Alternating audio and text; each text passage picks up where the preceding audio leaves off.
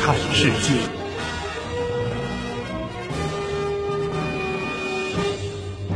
世界真奇妙，不看不知道。您是想了解外国人观念中的东方，还是想知道中国人视角里的西方？无论东西，换个眼光看对方。这里是看世界。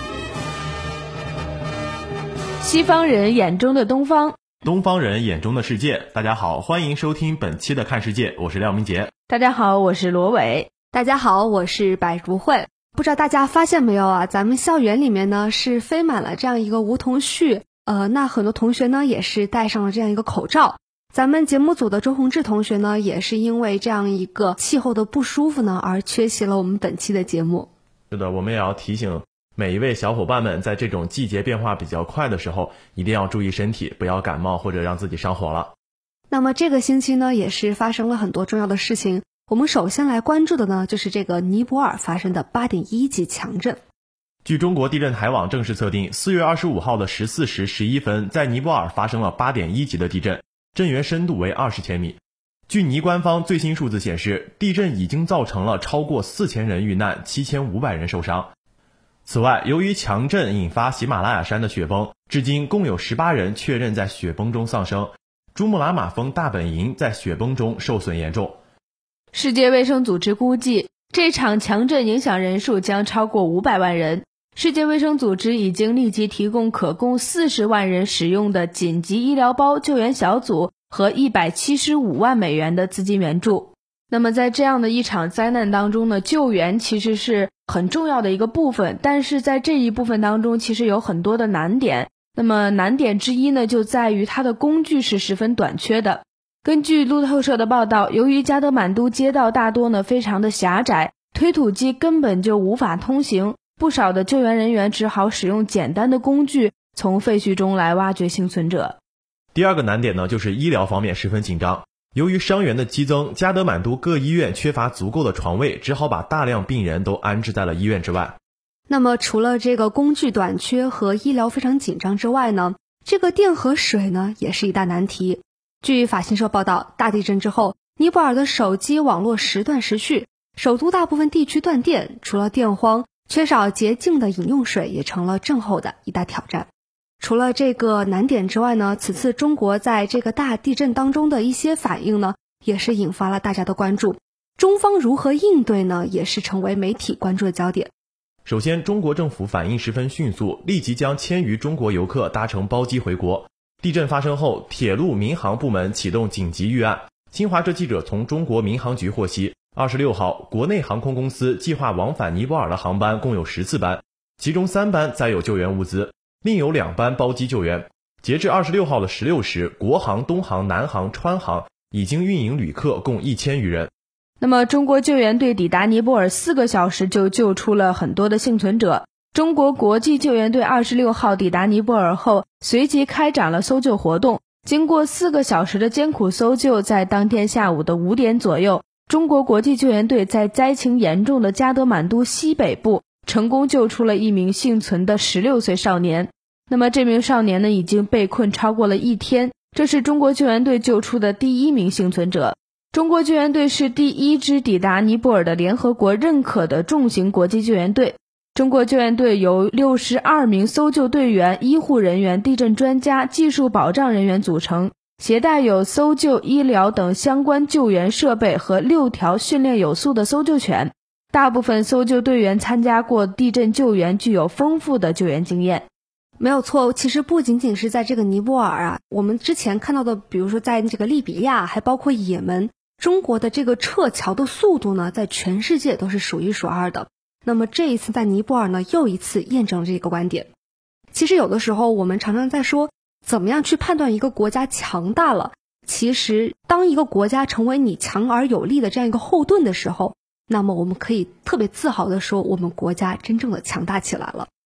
其实，地震带来的惨痛灾害，我们中国也有所经历，所以我们也希望尼泊尔的所有人在此时此刻能够更加坚强，顺利的度过难关。那么，上一期节目中，我们是关注到了中国和巴基斯坦的关系。这一期的节目中呢，我们将深入的带大家解读一下中巴的关系。那么，在我们的习主席和巴基斯坦总理谢里夫一起见证之下，中巴联合声明签署了。这是习主席此次访巴的一大成果。这份重要的文件呢，一共有二十点，中文版七页，英文版九页。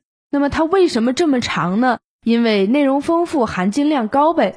要知道，声明内容可是涵盖了未来中巴之间在政治、经济、外交、人文等各个领域的广泛合作。想必谈到这里，大家一定想知道中巴之间的合作到底在哪些方面。所以各位别急，本期的看世界呢，现在就找出声明中的五个金句，用大白话同大家分享。相信你耐心听完，就能了解到中巴到底是怎样趁着习主席访巴的热度，打造巴铁的未来。这个联合声明当中最打眼的就是这样一句话，是说双方一致同意将中巴合作伙伴关系提升为全天候战略合作伙伴关系。这是什么意思呢？中巴从战略合作伙伴关系升级为全天候合作伙伴关系的这个全天候啊，就是风雨无阻，始终同行。大家都知道啊，在两千零五年的四月，中巴两国签署了《睦邻友好合作条约》，建设了合作伙伴关系。疾风知劲草，烈火见真金。如今啊，中巴关系历经十年的锤炼而弥坚。在这十年里啊，中巴在国际政治斗争中始终站在一起，互相帮衬。在地震、洪涝等灾害当中，总是使尽全力向对方伸出援手；在最近的也门冲突中，又相互协助撤侨；在做生意时啊，始终坚持有钱一起赚。所以说啊，全天候这是中国第一个也是独一无二的双边关系，可谓是名至实归。这让其他国家看到了中国跟邻居打关系时的亲诚惠容的做法。今后中国的左邻右舍。还可能出现更多的全天候的朋友，这个就是示范效应。那么，除了这个将中巴战略合作伙伴关系提升为全天候战略合作伙伴关系，还有一点就是双方高度评价了将中巴经济走廊打造成丝绸之路经济带和二十一世纪海上丝绸之路倡议的重大项目所取得的进展。这句话呢，是告诉大家，千万别把中巴经济走廊只当做中国喀什到巴基斯坦瓜达尔的这一条经济合作带。对于更加庞大的一带一路来说，中巴经济走廊只是个样板，既是有形的，又是无形的。自从习主席提出“一带一路”计划后，已经有六十多个国家表示愿意参加中国提出的这个计划。不过，很多国家想必也有疑问，就是这个事儿，中国到底想怎么做？建设中巴经济走廊，就是为这些国家提供了一个好的开头，实现早期收获。声明里提及到了丝路基金花出了第一笔钱，巴基斯坦水电项目。巴基斯坦现在能源和供电是他们最大的难题。换句话说，“一带一路”会首先照顾到对方伙伴的利益，就是弘毅融利。中巴经济走廊到底要怎么建设呢？我们来继续看中巴的联合声明。那么在声明中，双方也同意以中巴经济走廊为引领，以瓜达尔港、能源、交通基础设施和产业合作为重点，形成一加四的经济合作布局。在这一点上，中巴打算做的是一加四的大手笔。那么，我们一起来看一下，这一加四里的一指的就是以中巴经济走廊为引领，其他的四个方面则分别涉及瓜达尔港、能源、交通设施和产业合作。这四点可以说是经济走廊的骨干。首先，瓜达尔港就好比是一个人的大脑，起着引领的作用。那么，据我们了解到，巴方的目标是把瓜达尔建成南亚的迪拜。其次呢，要致富就要先修路。中巴之间的基础设施合作可不光是修路，而是公路、机场、电信一个都不能少。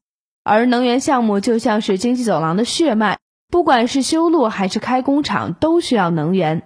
最后，产业园区合作可算是经济走廊的双腿了。有了这些，中巴经济走廊的血肉之躯就能奔跑起来了。这两天呢，在巴基斯坦的首都伊斯兰堡。为了欢迎习主席的到来，在街道上呢树立起了很多巨幅的宣传牌。宣传牌上分别用中英文两种文字写道：“巴中友谊比山高，比海深，比蜜甜，比刚硬。”通过这些啊，我们可以看到，其实中国称巴基斯坦为“巴铁”，似乎还不足以表达两国人民间的深厚情谊。巴基斯坦是不是要用“中钢”来形容中国这位日益紧密的全天候战略合作伙伴呢？其实，中巴两国在这个。呃，除了这些合作之外，还有一方面呢，就是共同打击恐怖主义。那么在这一方面呢，两国的立场也是非常的坚定的。那么最近呢，这个恐怖组织 IS 组织呢又有了新的情况。澳洲情报机构呢说，澳大利亚呢本国的数名医生和护士都已经加入了 IS 组织。我们一起来看一下。据澳大利亚新闻集团四月二十七号的报道，澳大利亚情报机构过去几周对数名离境医生和护士的下落展开调查和监视，认为有数名医疗专业人士已经加入了极端组织伊斯兰国。澳大利亚的一名医生近日在 IS 组织的宣传视频中出现，表明将利用其医学技术协助该组织达成目标，并呼吁其他医护人员追随他。澳大利亚政府二十七号对此表示密切的关注，认为这是 IS 组织试图诱惑澳大利亚国民投入圣战的一种卑鄙的手段。那么，据报道呢，这名澳大利亚医生是毕业于阿德莱德大学的塔里克·卡姆利。卡姆利在上传至社交网站的一个视频中。自称是阿布尤素夫，并表示已前往叙利亚境内的拉卡加入 IS 组织。他在视频中说：“我可以利用我的医学专业为伊斯兰圣战贡献一份力量。”还说他早就应该这么说了。澳大利亚移民部长达顿在接受记者采访时说：“一名二十九岁的澳大利亚医生于三月十号从阿德莱德出发前往吉隆坡，但没有指明该男子就是卡姆利。”他说。关于一名澳大利亚医生前往叙利亚参加 IS 组织的报道，令人深感不安。他还表示，澳大利亚医生都曾宣誓要致力于拯救病人生命。加入残害无辜的 IS 组织是澳大利亚政府无法接受的行为。澳大利亚广播公司电台引述外交部长毕晓普的话说：“这显然又是 IS 组织的卑鄙作为，企图诱使更多的澳大利亚人掉入其陷阱。”毕晓普重申。以任何形式参与恐怖组织，在澳大利亚皆属犯法。无论你是协助招募外国战士，或者为 IS 组织提供资金，你将可能会面对监禁二十五年的最高刑罚。澳大利亚新闻集团引述多个情报机构消息称，为数不少的澳大利亚医护人员相信已经前往中东参加 S 组织。目前约有一百名澳大利亚人在伊拉克与叙利亚境内成为 IS 组织的外国战士。那么，在我们看来，究竟是为什么这个伊斯兰国这个组织对于澳大利亚的这些医护人员有着这样大的吸引力？或者反过来说，为什么澳大利亚有这么多的人去参加了这个组织？这些都是我们在后面会持续所关注的。那么，下面进入一段好听的音乐，音乐过后将是我们的世界看中国。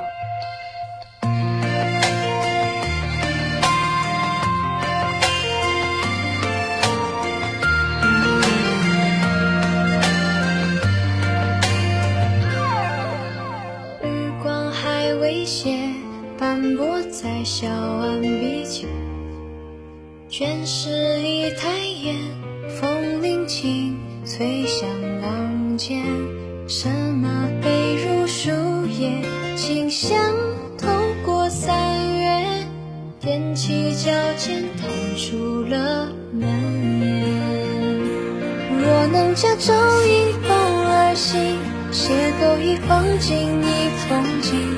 摇起放飞期许，点点洒落眉心，温暖了整个四季。风吹桃花满天飞，洒入酒杯，饮一口任酒醉。流水河岸，一座青颓，似笑非笑还有谁？风吹桃花满天飞，散入窗扉，潜入谁的梦寐？我从故事眺望轮回，而你自在巍巍。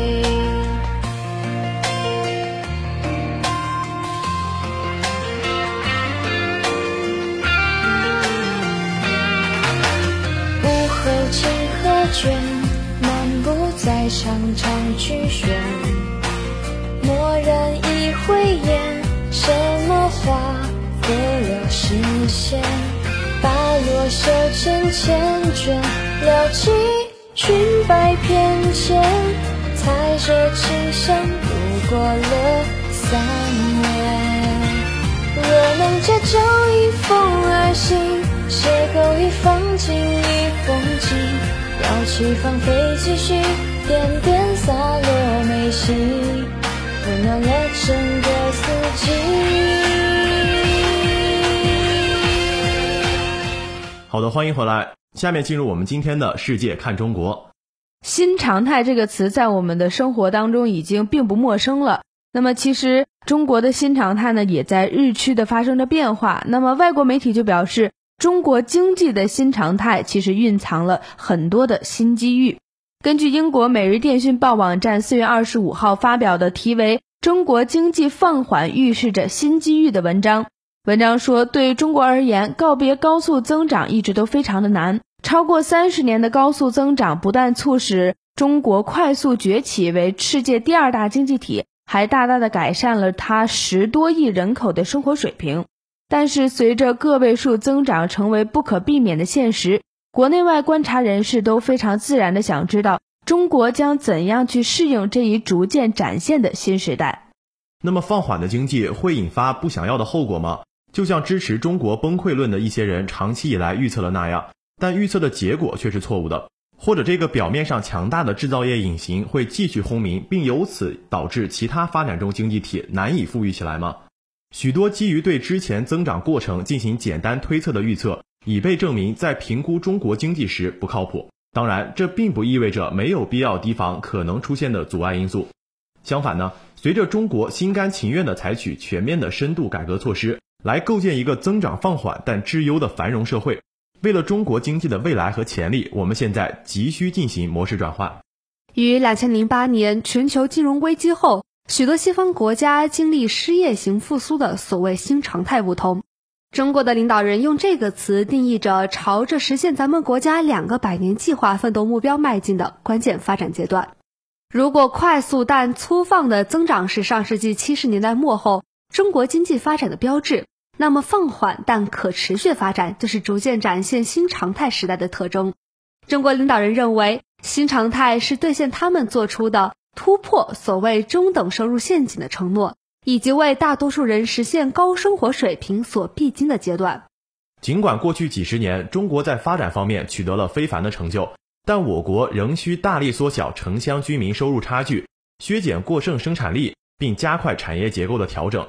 阻止环境恶化以及应对人口快速老龄化的挑战，这些挑战都是巨大的挑战。但未来出现更加平衡、更加包容性和更可持续的经济增长的潜力也是很巨大的。首先，为了缩小城乡收入差距，中国将推进持续的城镇化进程。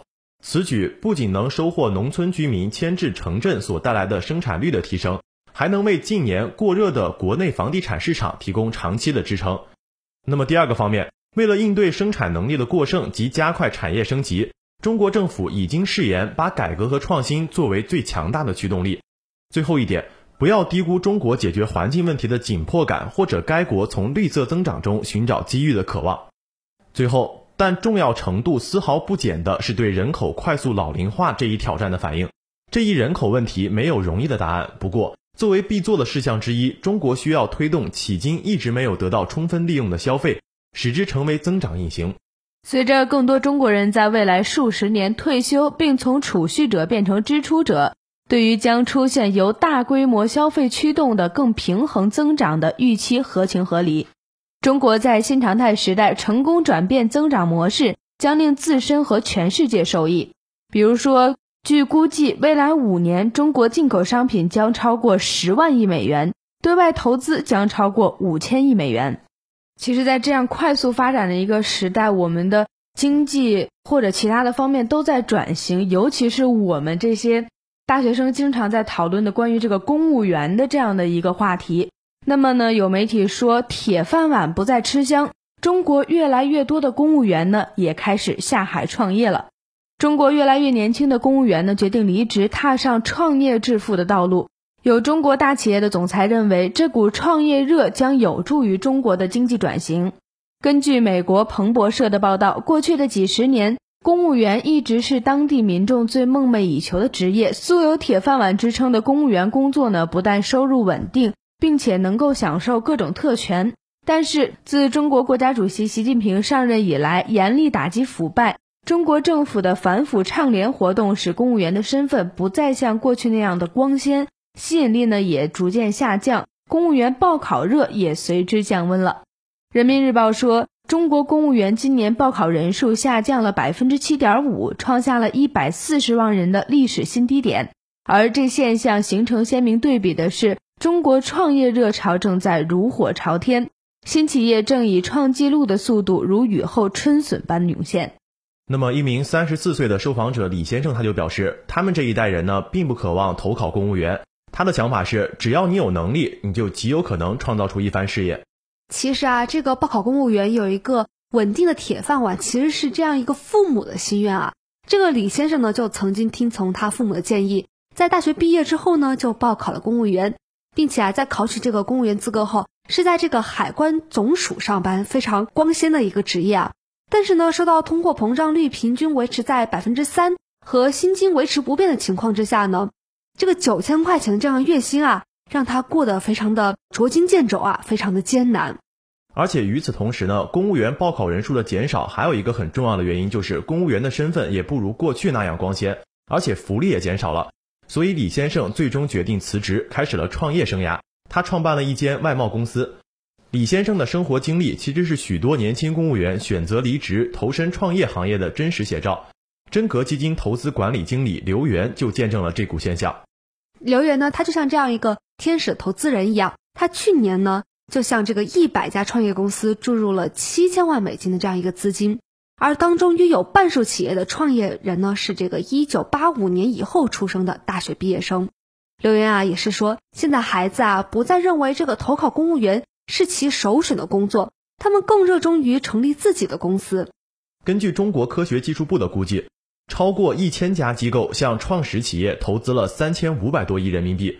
有“中国硅谷”之称的中关村，去年平均每天就有四十九家新企业诞生。同时，也有许多中国大企业的总裁对这股创业热潮持乐观态度。他们出席的第十八届哈佛中国论坛时认为，中国的创新企业在全球看来也毫不逊色，创新创业将帮助中国实现经济的转型。比如说啊，最近这个非常火的京东集团创始人兼这个首席执行官刘强东呢，就在演讲时表示，在每天晚上的十点钟，北京的中心商务区呢依然是灯火通明。年轻人啊，都在努力的创业创新，只要他们继续保持这种热诚呢，那中国经济呢就应该没有问题了。除了京东的刘强东，高瓴资本集团董事长、首席执行官张磊也表示，中国正在经历工业化、城镇化和信息技术革命这三大变革，这将会给创业者带来无穷的机会。中国创业者也从早期的抄袭海外模式，变成了今天的向世界输出创新模式的创新产品。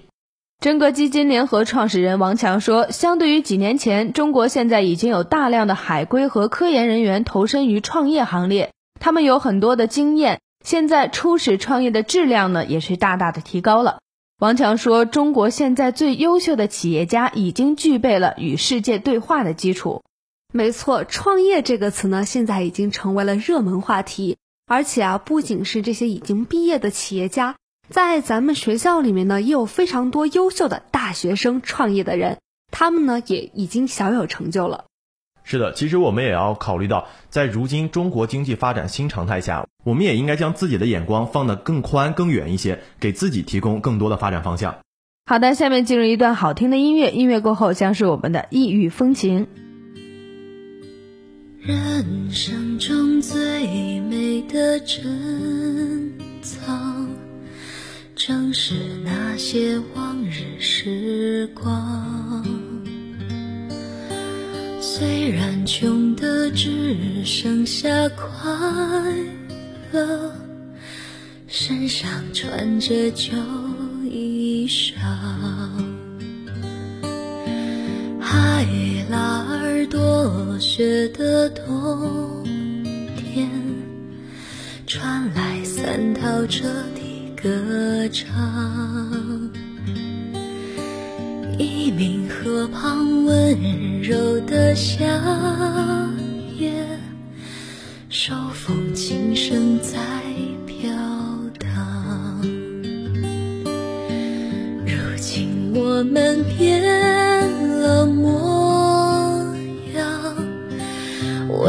生活天天奔忙。但是，只要想起往日时光，你的眼睛就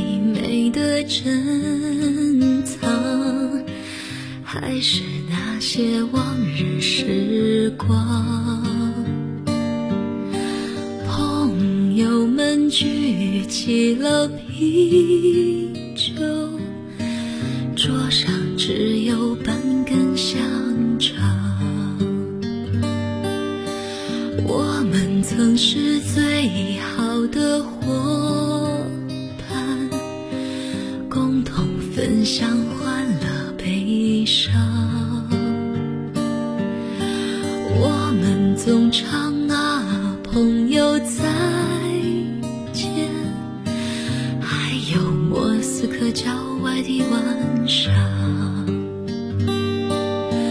如今我们变了模样，为了生活天天奔忙。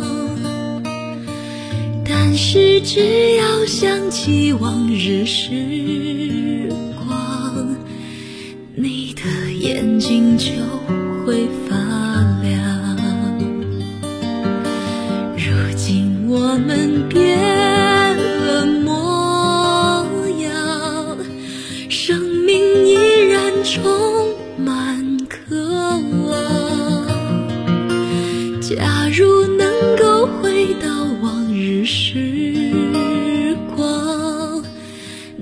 怕只有一个晚上。假如能够回到往日时光，哪怕只有一个晚上。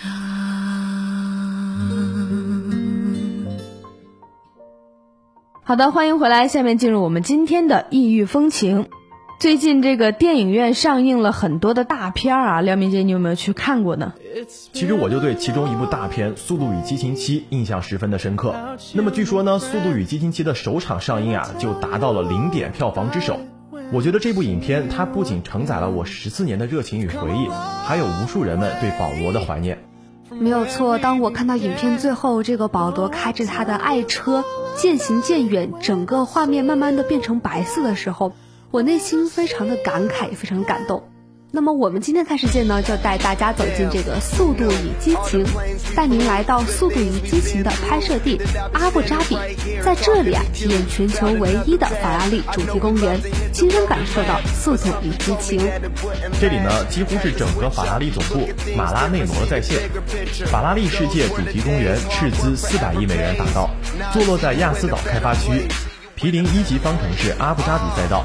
它占地约二十万平方米，屋顶上有一个全球最大的红色法拉利标志。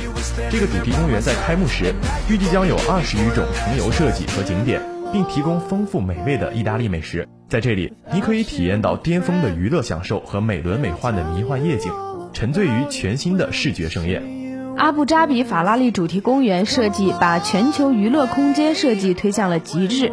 法拉利世界总经理克劳斯·弗里曼德说。这是一个户内游乐场，却感觉像在户外。你完全忘记自己是在一座建筑物里。不仅屋顶在你的头上五十米，而且没有其他的支撑物，除了中间的漏斗和一排圆柱，还有屋顶有二十多万平方米。主题公园中最引人注目的呢，就是世界上最快的以 F1 主题的。罗莎方程式营销飞车，它从零加速到一百公里只需要四秒钟，最高时速呢可以达到二百四十公里，而战斗机的时速呢是在一百五十公里左右，小型客机时速两百公里左右，大型客机时速呢两百五十到三百公里左右。与之相比，乘坐游客将能感受到如同驾驶 F1 赛车的速度奔驰感，视为主题公园的最大卖点。那么，其余的二十多个活动项目包括电影展示优秀车手的传奇一生，意大利风景展有如穿梭在艺术的殿堂，互动体验 F1 赛事的筹备工作和监管工作，晴天飞梭感受自由落体的神秘快感。四 D 体验未来法拉利世界的奇幻旅程等设施，其中孩子们还可以亲自体验各种法拉利车型的驾驭快乐和探寻法拉利的制作过程。我不由说啊，这个地方确确实是家庭旅游的首选之地，是学生们名副其实的开心课堂，是年轻人娱乐的开心地。是企业文化活动的绝好场所，是所有人的法拉利快乐公园。我知道啊，很多男生是特别迷这个车呀。是的，我就是特别喜欢这种超级跑车带来的速度与激情的感觉。那廖明杰有机会你一定要去看一看了。没有错。好了，以上就是本期看世界的全部内容了。播音间里，百如慧、廖明杰、罗伟，写我们的导播胡月，感谢您的收听，我们下周再见。